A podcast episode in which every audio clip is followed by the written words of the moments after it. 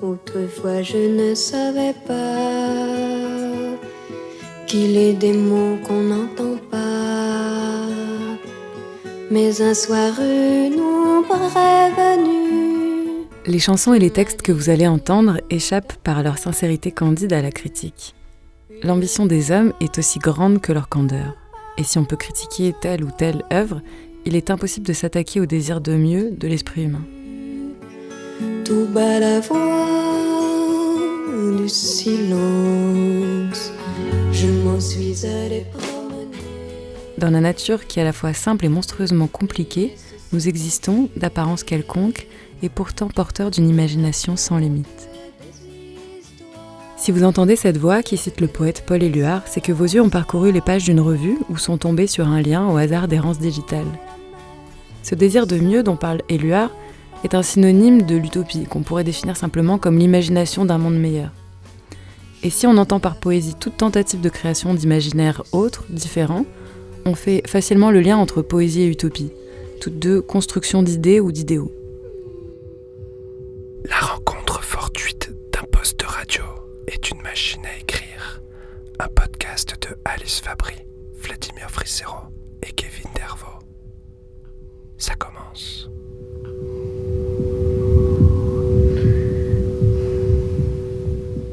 Nous avons voulu questionner les outils qui sont les nôtres, les sons, les voix, les musiques, mais aussi les silences sans lesquels on se noirait dans un brouillard sonore, pour tenter de saisir ce qui permet le surgissement d'imaginaire. Et la radio, justement, s'est faite dès les années 30 la porte-parole de la poésie. Puis ensuite, dans les années 40, l'allié de la résistance.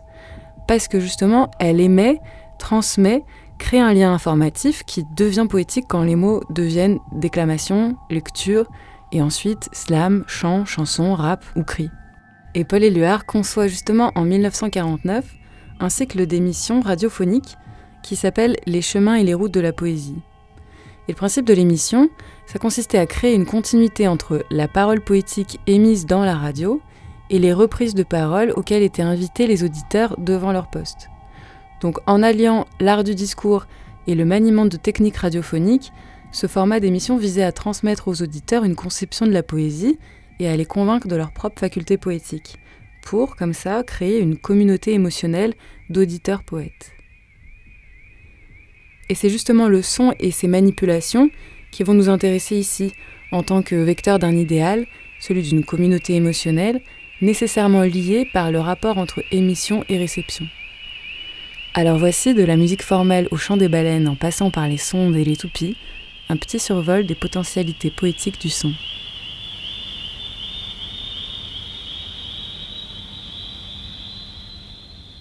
Avant de s'attarder sur la sonorité du silence, il nous semble essentiel de revenir sur la notion de son, sa signification, son but, sa perception. Il est intéressant d'observer le rapport entre le son et le vide, et par association d'idées, au rapport entre le son et l'image, l'ouïe et la vue. À première vue, observer le silence, c'est observer le vide, le rien. En dessin, par exemple, pour mieux appréhender les formes du corps que l'on reproduit, on observe les vides créés entre les parties du corps. Avec cette technique, le vide prend une part constituante de la matière, il se figure. Dans les discours d'orateurs ou au théâtre, la place du silence est un marqueur rythmique essentiel. Il met en suspens, laisse de la place à la lecture des émotions. Si on reprend la phrase du compositeur et artiste Fluxus John Cage, même quand il ne se passe rien, il se passe quelque chose. Propos mis en évidence lors de sa performance 4 minutes 33 dont on écoute un extrait.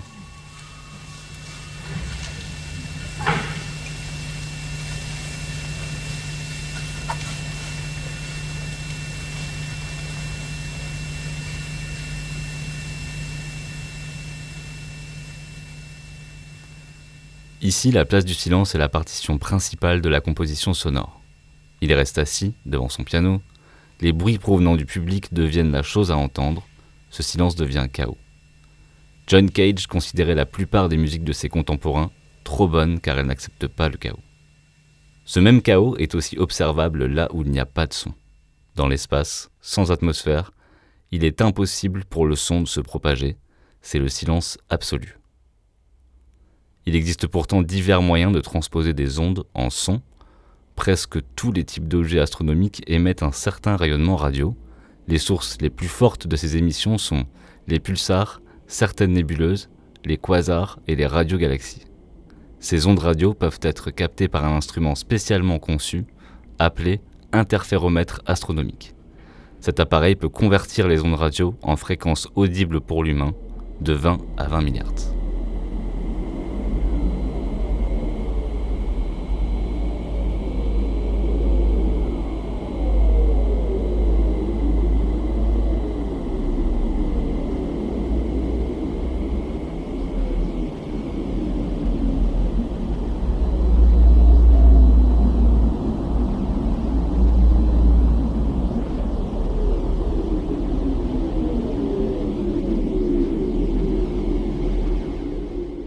Voyager et Hawkeye font partie des nombreuses sondes qui enregistrent les sons spatiaux.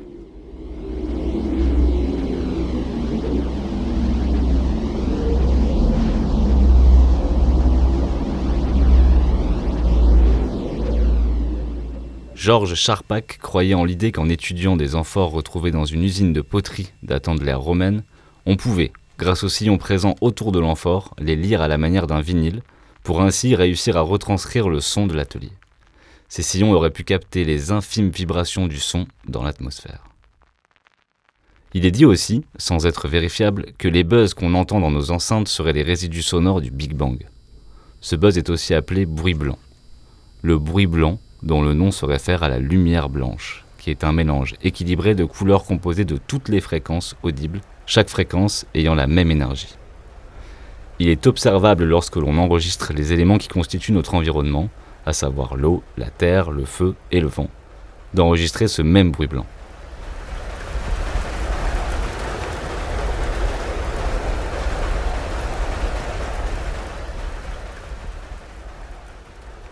Il existe une pièce entièrement isolée du son, la chambre anéchoïque acoustique, aussi appelée chambre sourde.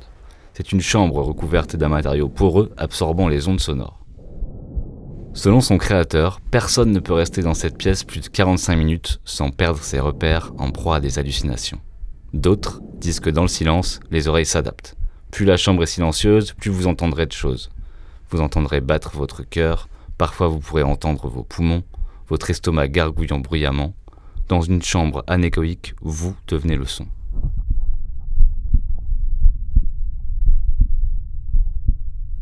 Le silence du son rendrait donc fou. Le son n'est pas une science exacte et on se laisse souvent duper par lui.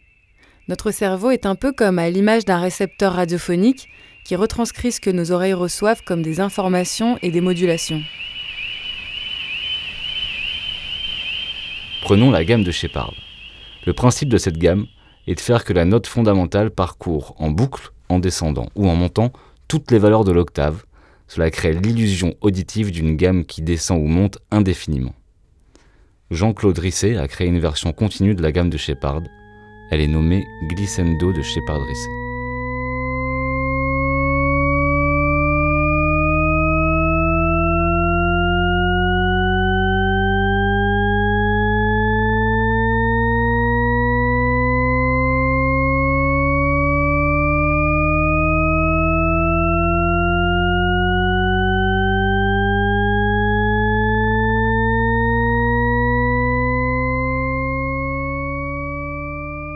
Il existe dans la nature des hallucinations auditives imperceptibles, presque magiques. Pour les entendre, il faut utiliser des outils modernes de captation sonore et de retranscription.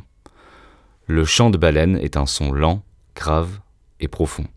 Il est sujet de fantasmes d'un langage qu'on ne traduit pas. Le chant des oiseaux, quant à lui, est aigu, virevoltant. Mais si on écoute plus attentivement le chant de la baleine,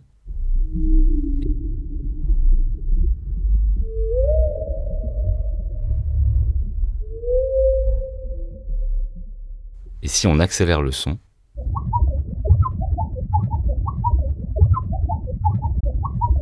on se rend compte que c'est un chant très similaire à celui des oiseaux.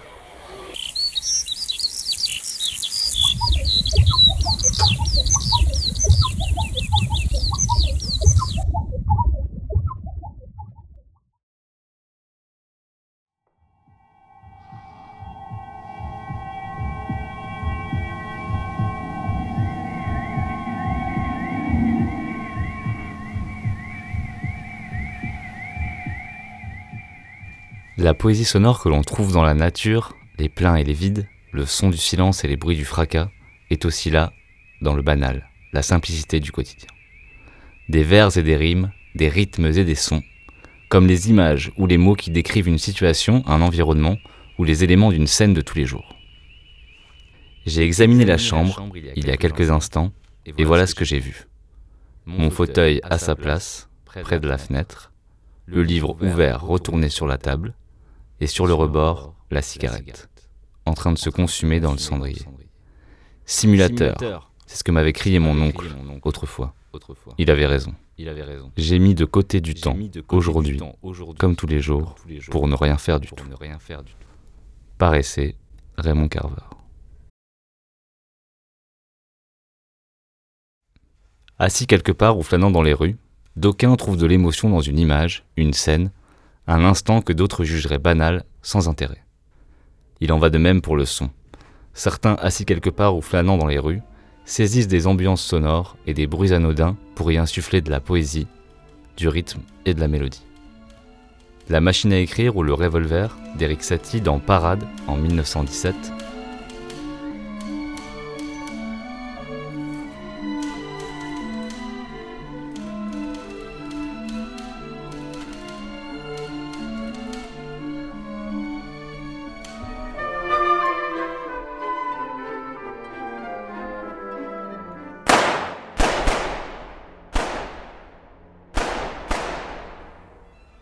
les ambiances sonores de cours de récréation de Chassol dans Savannah, Céline Aya en 2020.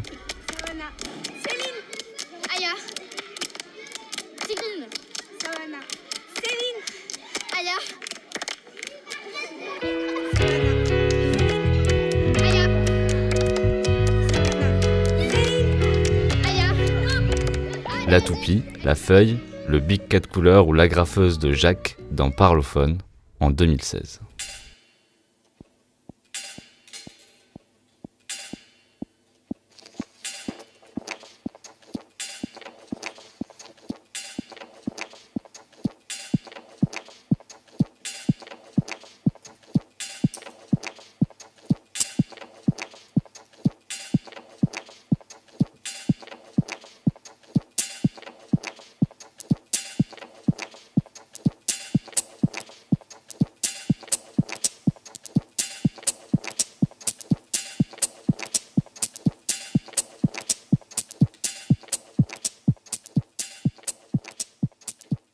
D'autres invitent nos oreilles à changer leurs habitudes d'écoute, à modifier notre perception du son.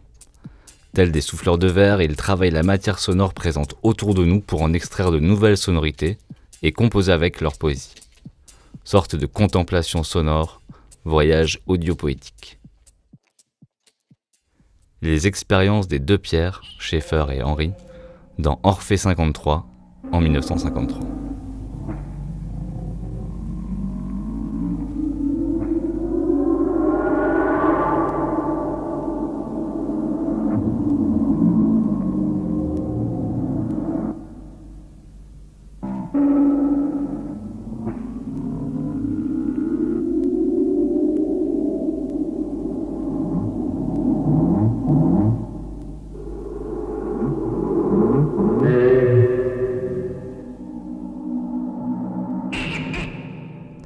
Les ambiances narratives et psychédéliques de Klaus Schulz dans Gewitter en 1972.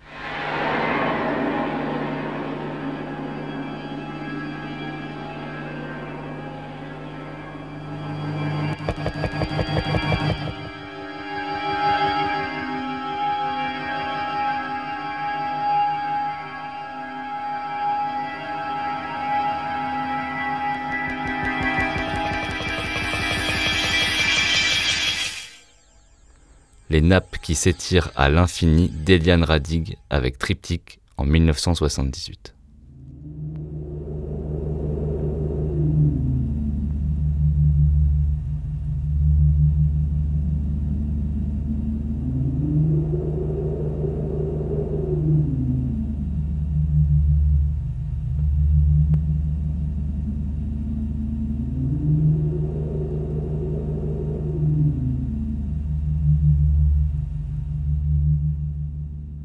Peu à peu, L'oreille s'habitue, la perception se décale. Nous apprenons à écouter autrement, voir de la beauté dans les pleins et les vides, entendre la poésie dans les bruits et les silences. Comme lorsque l'on découvre un nouveau mot et qu'ensuite on le voit ou l'entend partout. Comme lorsqu'on écoute tous les jours une langue inconnue et que ces sons incompréhensibles prennent soudain du sens.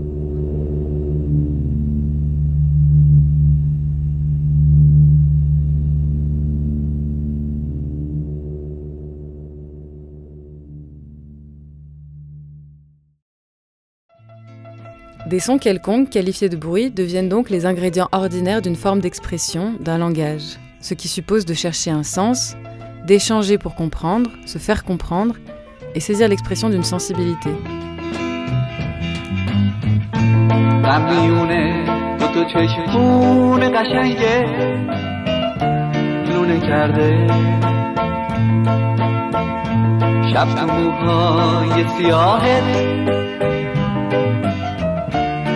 کرده. دو تا چشمون سیاهت مثل شبهای منه. سیاهی های دو چشمت مثل غمهای منه. وقتی بغز از موجه هم پایین میاد. میشه. سیل غم آبادیمو ویرونه کرده. وقتی با من میمونی تنهاییمو باد می‌بره. دو تا چشم بارونه شبونه کرده. بهار از دستای من پر زد و رفت. گل یخ توی دلم جوون کرده تو اتاقم دارم از تنهای آتیش می‌گیرم. عشق کوفه توی این زمان کرده چی بخونم جوونیم رفت صدام رفته دیگه. گل یخ دلم جوون کرده چی بخونم؟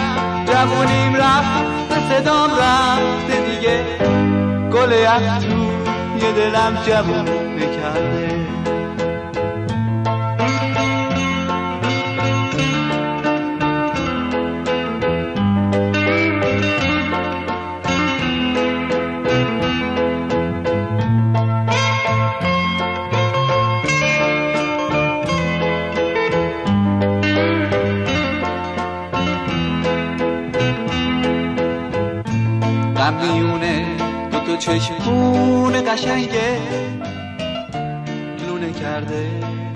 On vient d'écouter un extrait de la chanson Goleyak, chantée en farsi par Kourosh Yagmae, chanteur iranien.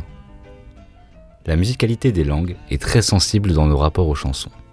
Parfois, sans nous en rendre compte, nous associons des traits de caractère à certaines langues, par pure association d'intuition et de références culturelles. Dans l'adaptation scénique de La Tempête de Shakespeare par Dominique Pitoisé, chaque personnage s'exprimait dans une langue différente, chaque langue conférant au personnage une expressivité particulière. Ariel, génie aérien, s'exprimait justement en farsi, et d'autres personnages étaient comme symbolisés par le recours à d'autres langues, allemand, italien, et à l'univers de signes qu'elle véhicule. Considérer la langue comme musique et univers de signes, et l'utiliser comme matériau sonore, produit de la poésie sonore dans toutes ses acceptions. La matérialité du langage c'est considérer les mots pas seulement comme des signifiants, mais comme des sons et des lignes, une mélodie et des accentuations rythmiques. C'est d'autant plus frappant lorsqu'on les entend dans une langue qui n'est pas la nôtre, ou qui est plus tonique, plus accentuée, ou quand la distorsion de notre langue nous la rend étrangère. Depuis les années 50 et la facilitation d'accès aux moyens d'enregistrement et de transmission, la poésie sonore s'est amplement développée. Rythme, plus mélodie, plus mots produisent des poèmes, des chants, que ce soit de la musique traditionnelle ou de la pop musique, en passant par le rap ou le slam, qui sont tous des formes de poésie sonore, même si l'on se fait une idée particulière de ce genre acoustico-littéraire. En fait, les différences significatives entre ces formes tiennent à la prosodie, à la mélodie ou au poids de l'instrumentation. Ce qui est très intéressant dans la forme musicale de la parole, c'est sa facilité de transmission et de réappropriation, à la façon de prière, de mantra, parce qu'elle s'imprime plus sensiblement dans le cerveau, donc se mémorise plus facilement et peut encore mieux être reprise à son compte. Difficile de passer à côté de la poétesse Kate Tempest, dont on écoute ici la reprise de I'm Your Man de Leonard Cohen. If you want a lover, I'd do anything you ask me to. And if you want another kind of love, I'll wear a mask for you. If you want a partner, take my hand.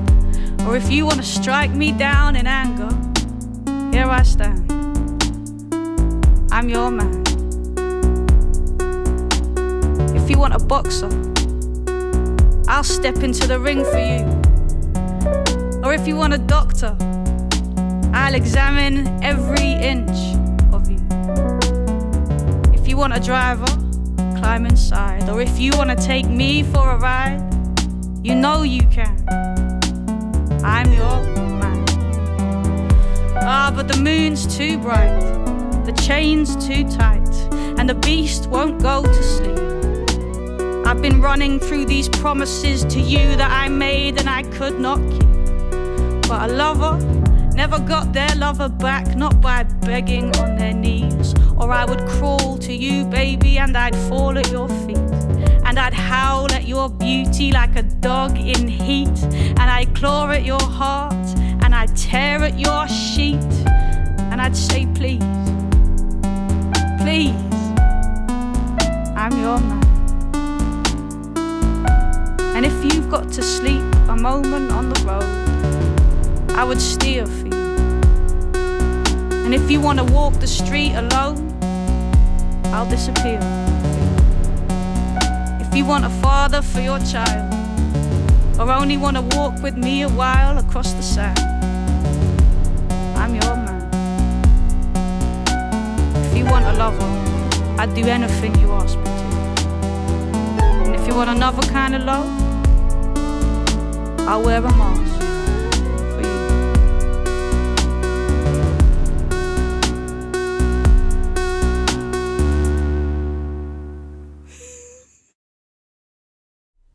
La reprise qu'on vient d'écouter nous ramène à notre point de départ, l'idée que la radio transmet et véhicule une constante hybridation des sons. C'était justement le principe du cycle radiophonique des émissions Chemin et route de la poésie de Paul Éluard, dont on parlait au début. Pour lui, le recours à la radio permettait justement ce mélange absolu des genres qui abolit toute distinction entre la parole de la haute culture et la parole populaire. Nous devons, pour lui, prendre conscience de notre faculté de parole et en finir avec ce qu'il appelle la dégoûtante inégalité qui nous oblige à nous servir des philosophes et des poètes pour se prendre au sérieux. Le principe même de la transmission, radiophonique en l'occurrence, rejoint celui plus contemporain de conscientisation. Et ce cycle d'émissions visait à agir sur les auditeurs en s'adressant à différentes zones de leur sensibilité, en passant par les larmes, au rire, la colère, l'enthousiasme ou l'admiration. À travers l'exemple de ces émissions, on retrouve l'idée de rendre actif l'auditeur ou le spectateur. Et comment ça se traduit? Eh bien, par exemple, en passant d'un jeu lyrique qui s'adresse à un vous à un nous qui se réfère à une communauté humaine.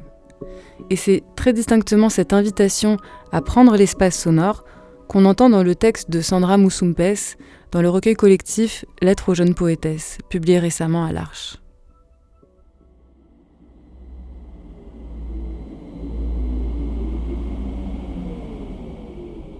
Chère jeune poétesse, ne cherche pas à devenir poétesse, tu l'es déjà.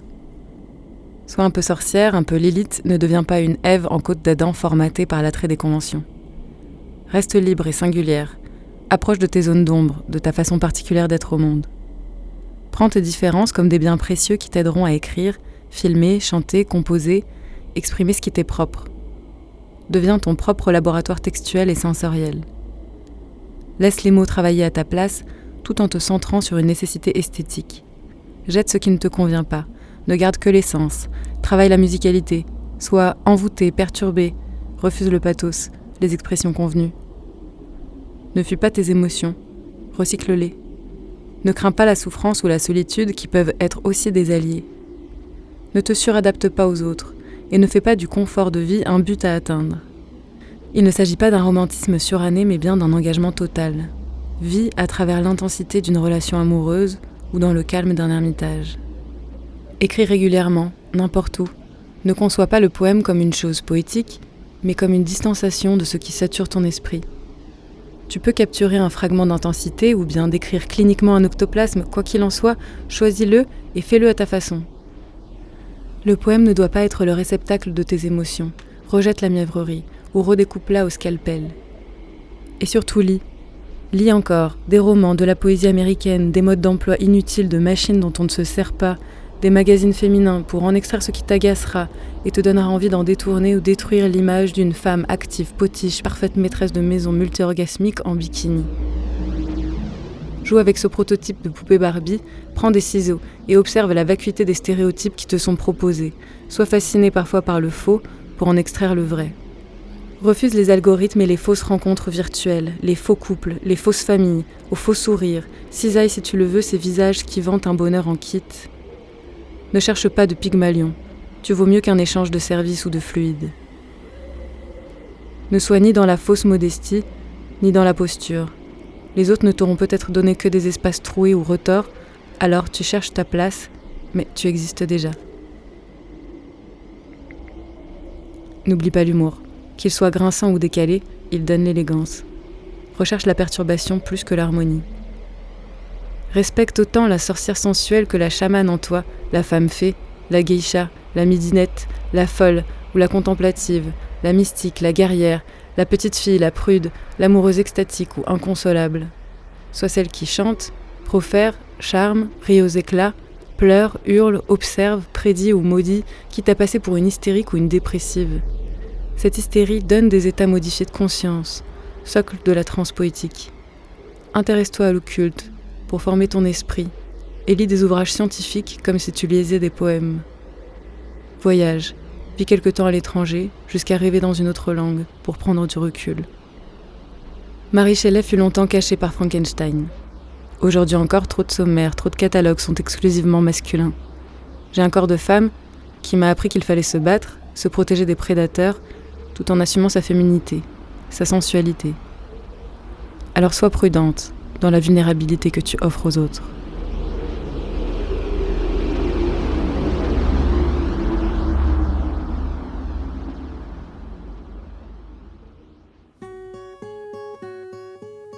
Autrefois je ne savais pas qu'il est des mots qu'on n'entend pas. Mais un soir une ombre est venue. Ce podcast a été réalisé par Alice Fabry, Vladimir Fressero et Kevin Dervaux pour Un autre monde, journal social, culturel et solidaire. Il est disponible sur radiobam.org et sur la page Radio Bernard du blog Arte Radio. Tout bas du silence.